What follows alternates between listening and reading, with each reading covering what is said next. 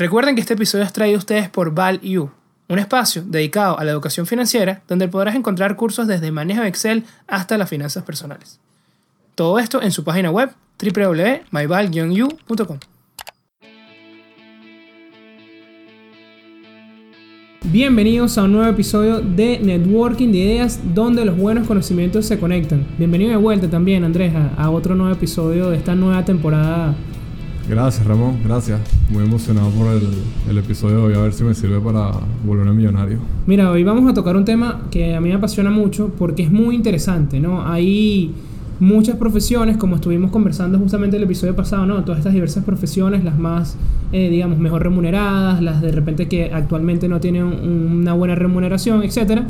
Pero a pesar de todas las profesiones que existen, hay una cierta cierto grupo de características y ciertos hábitos que las personas que tienen éxito con el dinero y que logran ser financieramente exitosas tienen en común, independientemente si sean futbolistas, músicos, biólogos, etcétera, tienen estos hábitos y se nota, ¿no? Son, son muy evidentes este tipo de hábitos, ¿no?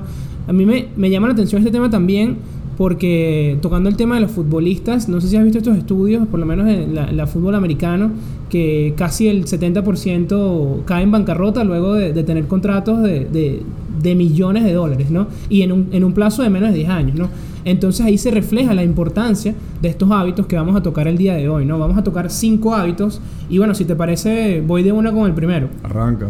Ok, bueno, lo primero es entender precisamente el valor del dinero, ¿no? No, no solamente verlo como eh, ese pedazo de papel o ese, está, ese valor en un, en un balance en, un- en internet, etcétera, sino qué hay detrás del dinero, ¿no? Porque cada cosa que nosotros hacemos, cada cosa que nosotros queremos comprar, vender, etcétera, viene atado a esa decisión financiera y que no importa el monto, sino ese impacto que pueda generar. Voy a poner aquí un ejemplo para que se entienda un poco porque puede ser un poco confuso, ¿no?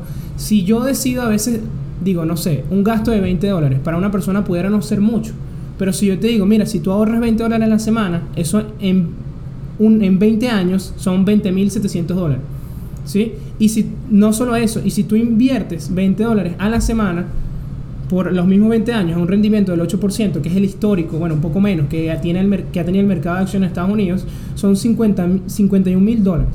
Entonces ahí ya tú ves que, ojo, ya no vamos a ver las cosas como que, ah, 20 dólares y ya, sino, ¿qué te estás privando primero para usar esos 20 dólares y qué representa, o sea, para tu futuro esos 20 dólares, ¿no? Por lo que decíamos ahora, son 20 dólares invertidos a la semana, son 51 mil dólares en 20 años, 51 mil dólares. Sí, que viene por ahí por de repente esa... Yo peco un poco con este hábito porque muchas veces como en la calle y todo esto, pero como me gustan las finanzas siempre pienso, bueno, ¿cuánto estoy gastando al año en esto? De repente pudiera utilizar ese dinero para invertirlo o inclusive para disfrutar tal vez un viaje que puede ser más significativo que gastar esos 20 dólares toda la semana. Claro. Y, y bueno, creo que es algo que no todas las personas piensan en, en- en esos precisamente hábitos o pequeños esfuerzos que puedes hacer todos los días, cómo pueden cambiar en el largo Sí, plazo. lo, lo que tú dices, o sea, tenerlo en cuenta qué representa ese gasto, porque lo que tú mencionabas, si gasto en A, probablemente me estoy privando de B o de C, entonces tengo que ver cuáles son mis prioridades. Entonces, ¿vale la pena A?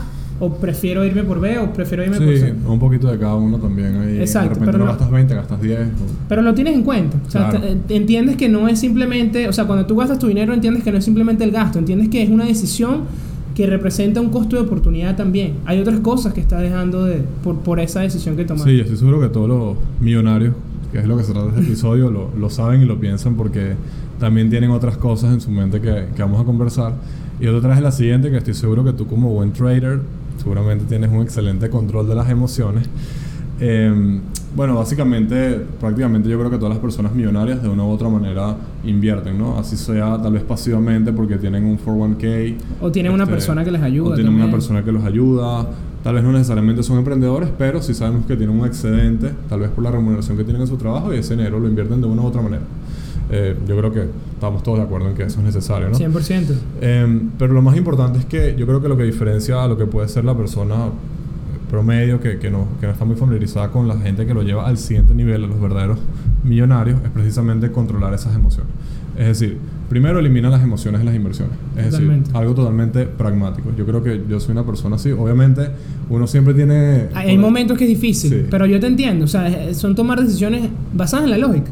Tal cual. Uno más uno igual a dos. Aquí no es Tal cual. contabilidad cuánto quieres que sea, ¿no? No, Aquí no, no. es tratar de ser lo más lógico posible. Riesgo-beneficio y, y evaluar qué es lo que puede pasar y, y más nada. Evidentemente, si tienes un emprendimiento, es más normal que, bueno, esa, esa inversión que tienes ahí está más arraigada, más arraigada a lo que tú, a lo que tú sientes, ¿no? Por lo Claro. menos yo, no- yo no me imagino. O sea, de todas mis inversiones, evidentemente, por ejemplo, Value es la que más me, me pesa porque hay un componente ya que va más allá. Ahora, propiamente las inversiones que uno hace, tal vez en bolsa o en otras empresas, yo ahí sí soy completamente pragmático. Yo, o sea, a mí me puede gustar mucho, por ejemplo, lo hemos hablado, Facebook, pero si el día de mañana Facebook hace algo que a mí no me gusta, lo voy a vender y ya. Tal cual. Y estoy seguro que, y eso es inversión. Y en trading, bueno, más aún todavía. Sí, si- sigues tus reglas. Y al final es entender que, si vamos al caso de las acciones como tal, invertir en acciones, que un dólar de, de- de ganancias es igual a otro dólar de ganancias, ¿no? Cuando queremos compartir empresas, no, esta empresa es la mejor, no sé qué, ajá, pero muéstrame cuánto gana y muéstrame esta otra opción cuánto gana, ¿no? Ese dólar es, es el mismo, que es al final lo que te va a tocar a ti como, como inversionista, ¿no? Eso, eso, hay que, eso ellos lo tienen bien claro. Y permíteme interrumpirte a ti con el tema del emprendimiento, pero es que también aplica. O sea, obviamente la inversión, como decía Einstein, que el interés compuesto es la octava maravilla del mundo. Es difícil, de verdad, llegar a esa independencia financiera que tanto nos salen los videos de YouTube Sí. sin invertir. Es, es muy complicado, ¿verdad? Que vean lo- los estudios, ve- vean cuánto dinero necesitan para retirarse y cómo podrían llegar sin tener el dinero que ya tienen trabajando para ustedes. Es muy, es muy difícil. O sea, necesitas un mega sueldazo, no gastarlo nada, ahorrarlo todo e inclusive se va a comer por la inflación. Entonces, Sí, exactamente. sin inversión es prácticamente, es, es muy complicado. Y inclusive con el tema del emprendimiento, también entra el control de emociones.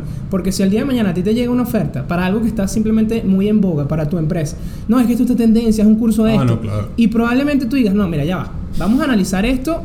Lógicamente, a mí me puede gustar mucho, no sé, un equipo de fútbol, me puede gustar esta cosa, pero ya cuando viene el tema de negocio, hay que analizarlo, hay que evaluarlo. Totalmente. Y, y- y yo rescato eso que tú dices de que yo, yo lo he dicho, ¿no? Creo que, que el hecho de, de invertir los años hacen que tú te vuelvas una persona muy racional y pragmática. Es decir, yo creo que tal vez yo lo llevo a un extremo, no lo sé. Yo soy una persona muy pragmática y racional.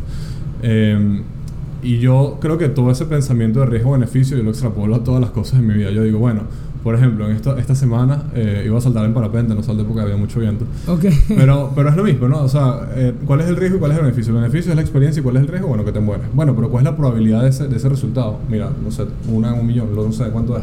Pero es mucho menor probablemente que el riesgo que tú puedes tener caminando en la calle que te atropellen.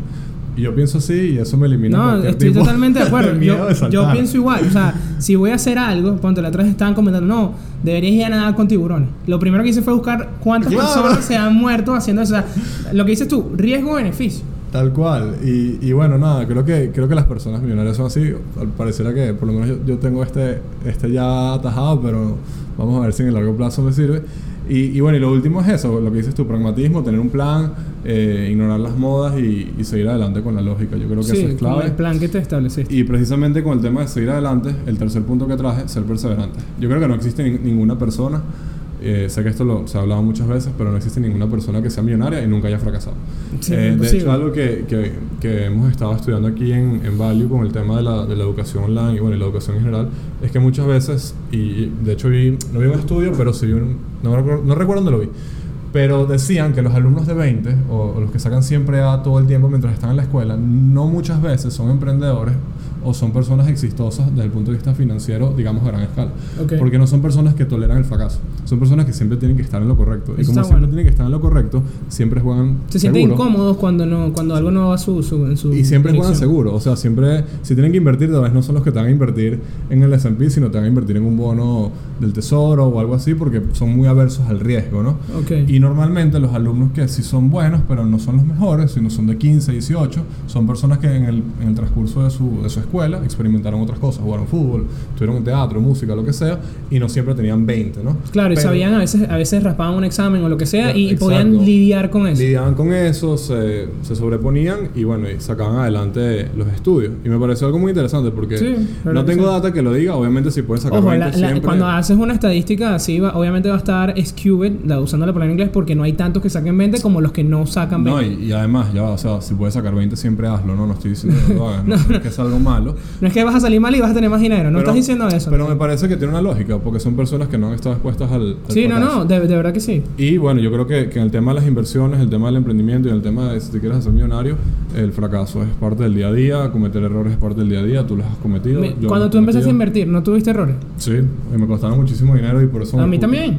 Pero, es parte pero de decidiste dejar de invertir. No, para nada. Porque muchos hubiesen cerrado la, la cuenta y bueno, listo, perdí, No, bueno, no. esto fue lo que perdí. No, seguiste insistiendo. Para y ahora nada. no sientes que eres un mejor inversor. 100% mejor inversor. O sea, no sé, ¿tienes alguna idea de cuántos errores cometías en ese momento Ya. comparado con ahora que Yo- dices? Sí, claro. Yo creo que yo creo que una de las cosas que, que más te enseñan la- las finanzas eh, con este tema de ser perseverantes y los errores, y sé que es algo que tú me has dicho con lo que estás de acuerdo, que el tema no es estar equivocado, sino no mantenerte equivocado. Tal cual. Este, Eh, eso también es equivócate, equivócate, fracasa rápido, eh, overcome that, eh, reponte de eso y, y adelante. Exacto, no tengas miedo de estar equivocado, pero cuando lo estés, trata de salir lo más posible, o sea, de buscar la otra manera, la forma correcta, ¿no? Por como dicen, ¿no?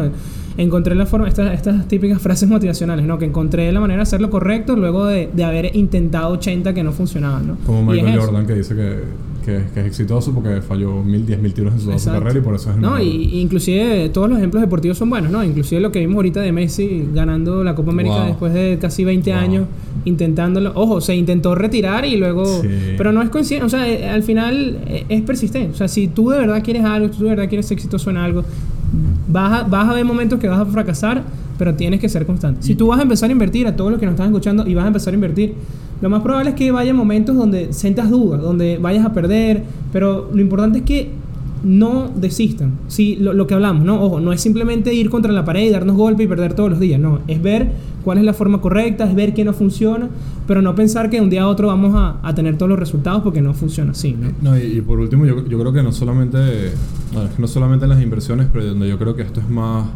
visible es cuando tienes una startup, tienes un emprendimiento, tienes una empresa. También. Eh, o sea, simplemente todo el tiempo vas a tener problemas y todo el tiempo vas a cometer errores.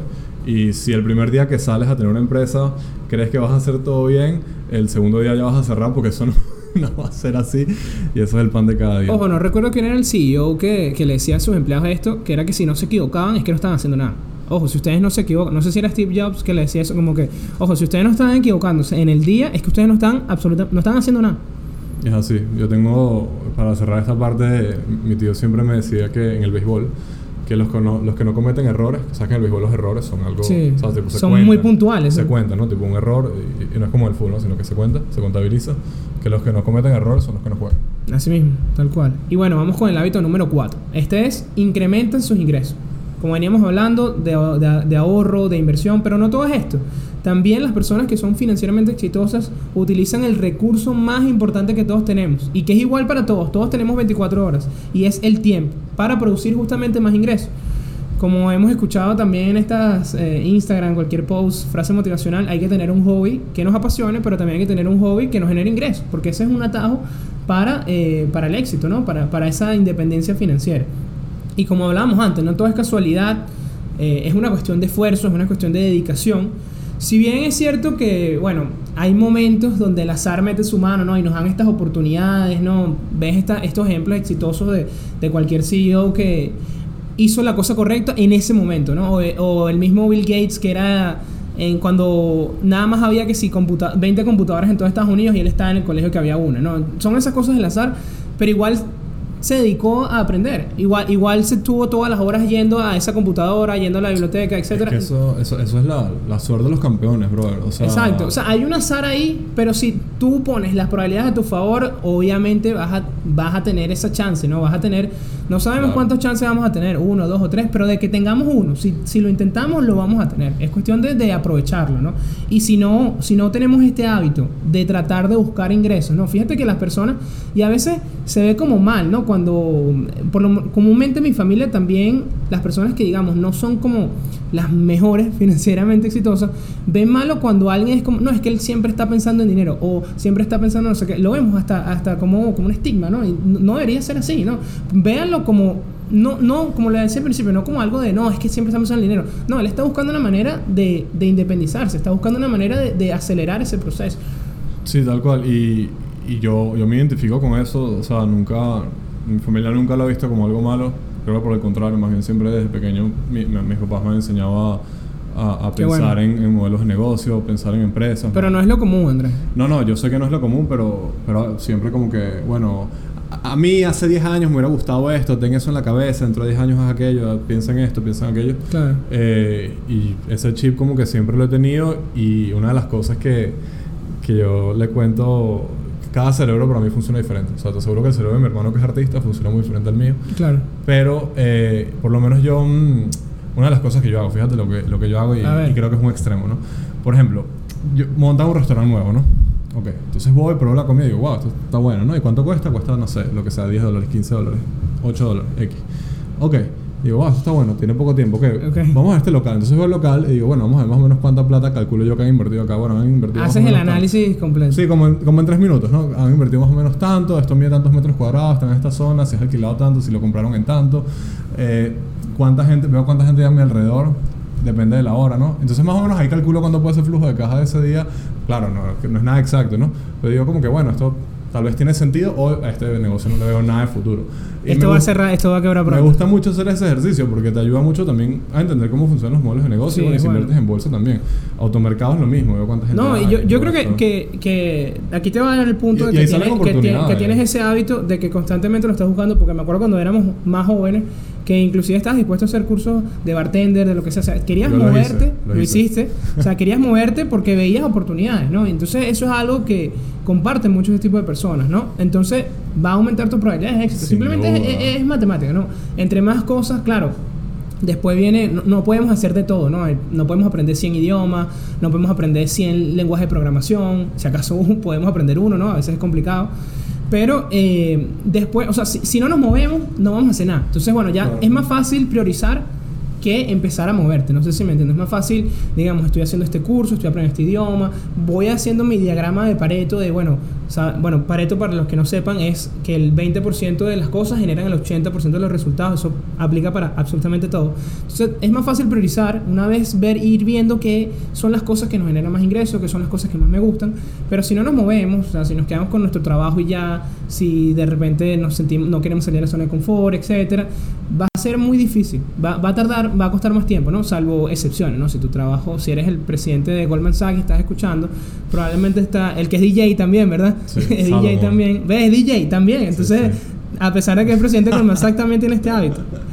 Ok. Sí, no, y, y pa- para antes de pasar al último punto, eh, es eso. O sea, la- las oportunidades le llegan a todo el mundo, pero la cuestión es si las aprovechas o no. Creo mucho en la suerte de los campeones. La gente, Hay que buscarla. O sea, pero fíjate que, no sé, si tú, no sé si lo has visto, pero yo he visto muchos inversionistas buenos. eh, por ejemplo, Ackman es uno, muchos Ajá. Eh, CEOs buenos, eh, Ok. founders de startups y, y todo eso, que ellos dicen, bueno, sí, todo esto, y bueno, y siempre hay un factor de suerte. Muchos dicen eso, pero ese factor de suerte te aseguro que le ha llegado a todo el mundo y la cuestión es si estás ahí para tomarlo o no. O sea, te aseguro que si la misma oportunidad le llegó a Bill Gates, probablemente le llegó a mucha otra gente. En esas escuelas donde está Bill Gates, Él no era el único. él no era el único. Claro, pues. pero tuvo el, es lo que dice, no, tuvo la chance, pero la buscó también. O sea, ok, había nada más 20 computadoras en Estados Unidos en los 60, por ejemplo. Ah, pero nadie le obligó para ir para allá. Eh, y su papá no le dijeron que fuera para allá. Él, y él se quedaba toda la noche programando, toda la noche en la computadora porque él quería. Tal cual. Sí, creo que. ¿Cuál es el- el último hábito, Andrés? Y bueno, el último, el, el último que por ahí lo mencionaste, evidentemente siempre estar aprend- aprendiendo, el aprendizaje constante. Charlie Munger dice que un día en el que no aprendiste es un día perdido. Me parece un poco cliché como flor, pero, pero es verdad. Pero es necesario. Es lo que Totalmente. hablamos. Y inclusive si, si ya dijimos que necesitas invertir para alcanzar la independencia financiera, en el 99% de los casos, invertir es un proceso de mejora continua. Lo que hablamos, 100%. vas a cometer muchos errores al principio, vas a ir mejorando. Entonces, si no estás dispuesto a seguir este proceso de mejora continua, esto no va a ser para ti.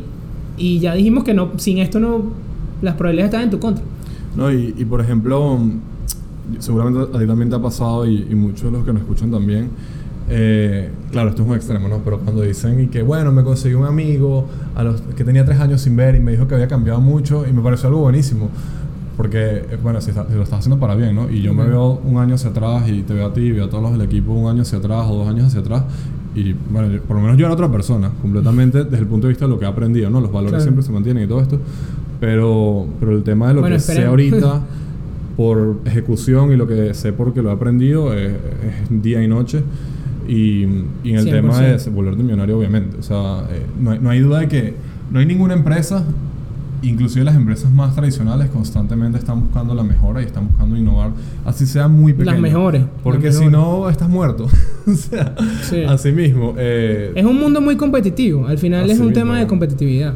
Por ejemplo, aquí algo que a mí me gusta mucho es que por lo menos actualmente te- tenemos productos buenos, sabemos cuáles son las oportunidades que tienen de mejora, pero aunque mi customer esté, mi cliente esté contento y me dé 5 de 5, yo siempre estoy pensando en cómo puedo hacer que sea Lo siguiente. aún mucho mejor, que es lo que viene después, y yo creo que ahí es donde está el edge de, de los buenos CEOs. eh, Sí, y, y Andrés, perdón que te interrumpa, pero es que inclusive no, no toda inversión, no todo ahorro, no todo emprender, eh, los trabajos están también todos los días en constante amenaza. Puede venir un, un algoritmo, puede venir un robot y te quita el trabajo. Entonces tienes que estar dispuesto a aprender independientemente de, de- de lo que estés haciendo, ¿no? Entonces eh, ya yo creo que es un tema, es un buen hábito de las personas exitosas, pero se está convirtiendo en un hábito simplemente de sobrevivir, un hábito de supervivencia. Tal cual. Y, y fíjate esto que, que hemos implementado acá, que, que tenemos como algunos meses implementándolo aquí en la empresa, que es que una vez a la semana, uno de los que está trabajando con nosotros eh, en el equipo, pues, eh, digamos, no, no aplica para los pasantes, pero sí para los fijos,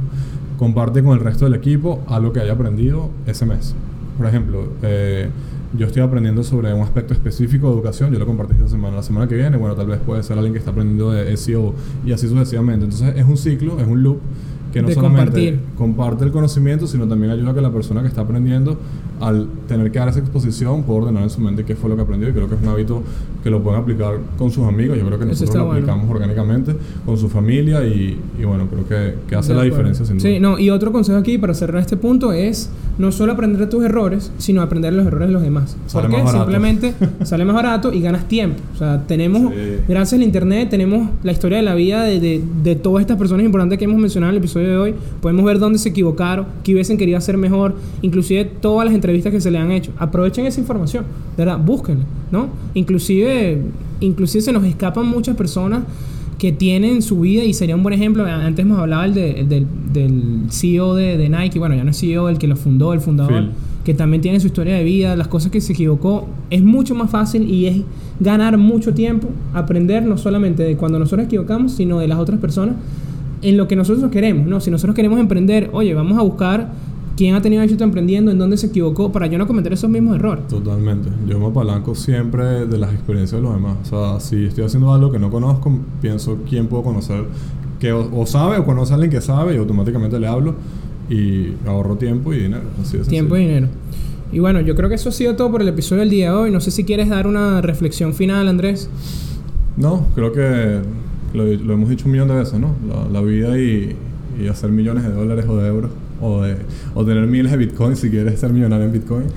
eh, es un maratón, no es un sprint. Este, pero bueno, todas estas cosas que mencionamos sin duda van a hacer la diferencia en el largo plazo. Tengan paciencia y más nada. Al final, yo creo que yo no soy una persona religiosa ni creo en las energías ni nada de eso, pero creo que al final las probabilidades, si lo quieres ver así, recompensan a los que están constantemente trabajando y poniéndole empeño a las cosas. Es así, es más fácil.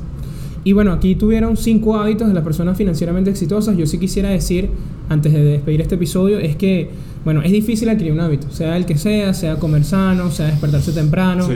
Hay unos más, más extremos como bañarse con agua fría, ¿no? Todo esto es difícil. Porque, mm, bueno, más porque ya uno, un- el cerebro es muy programable, ¿no? Funciona bajo una rutina. Y aquí mi consejo, si verdad quieren aprender un hábito de una manera más constante y que, y que se mantenga, es cambiar el propósito que ustedes tengan, cambiar su misión antes de agregar ese hábito.